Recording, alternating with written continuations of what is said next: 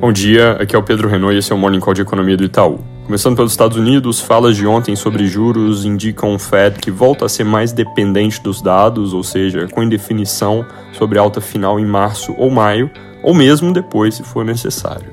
Desses dados, os próximos com potencial de mexer muito o mercado são CPI na terça que vem e vendas do varejo na quarta. Hoje, como toda quinta-feira, tem pedidos de seguro-desemprego que devem seguir em nível bem baixo reforçando a pressão ainda forte sobre o mercado de trabalho.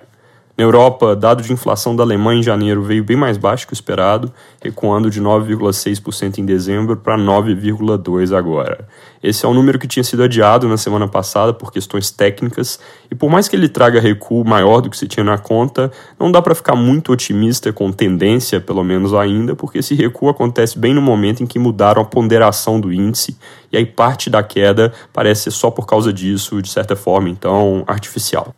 Aqui no Brasil, a novela sobre Banco Central e metas de inflação continua. Do lado das pressões sendo feitas sobre a instituição, os comentários têm tido teor muito parecido ao longo dos últimos dias, então não vou nem comentar no detalhe.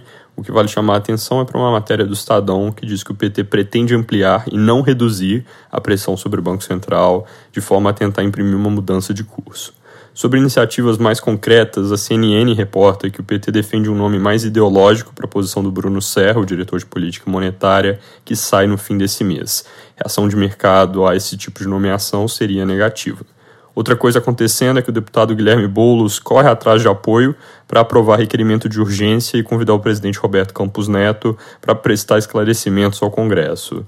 Tal pedido precisa ser pautado para votação pelo Arthur Lira e o convite pode não ser aceito pelo Campos Neto. Também tem uma notícia bem diferente na página Metrópolis, segundo a qual o presidente do BC pretende propor alteração na meta de 2023 para 3,5%. Isso é algo que parece um pouco estranho, talvez tenha algo meio desencontrado aí, algum problema de fonte, porque primeiro a meta para esse ano é 3,25% e aumentar para 3,5% não muda muita coisa, até porque de qualquer forma a inflação deve ficar longe dessa vizinhança em 2023. Segundo ponto é que o debate não é sobre 2023 e sim sobre os anos seguintes, lembrando que hoje o foco do Banco Central já é mais em 2024 do jeito que está reportado, isso é algo pouco relevante, mas é importante ao longo do dia ver se surge alguma confirmação disso, alguma clareza sobre o que motivou a reportagem ou algum complemento, tipo o que aconteceria com as metas dos anos seguintes nesse caso. Ainda em Brasília, a Folha reporta que Centrão e partes da base aliada contestam o discurso do presidente na economia. Além da história do Banco Central, o jornal afirma que outras declarações incomodam, como ontem, quando o presidente criticou duramente a privatização da Eletrobras, que é algo que o próprio Congresso aprovou.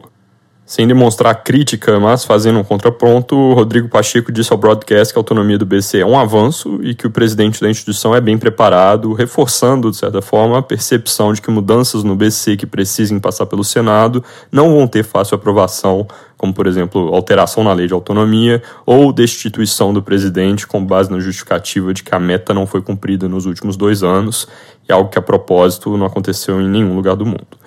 Sobre dados econômicos, hoje tem IPCA de janeiro, que ainda pode aquecer mais esse debate se vier com grande surpresa para qualquer lado. Nossa projeção é alta de 0,57% no mês, estabilidade em 5,8% na variação em 12 meses, compressão de serviços, especialmente comunicação e alimentação fora do domicílio. Gasolina e eletricidade também devem puxar para cima, mas os núcleos de serviços industriais devem seguir recuando gradualmente. Também saem vendas no varejo de dezembro, que devem subir 1,4% no índice ampliado, enquanto o índice restrito, que exclui veículos e material de construção, deve recuar 0,7% no mês.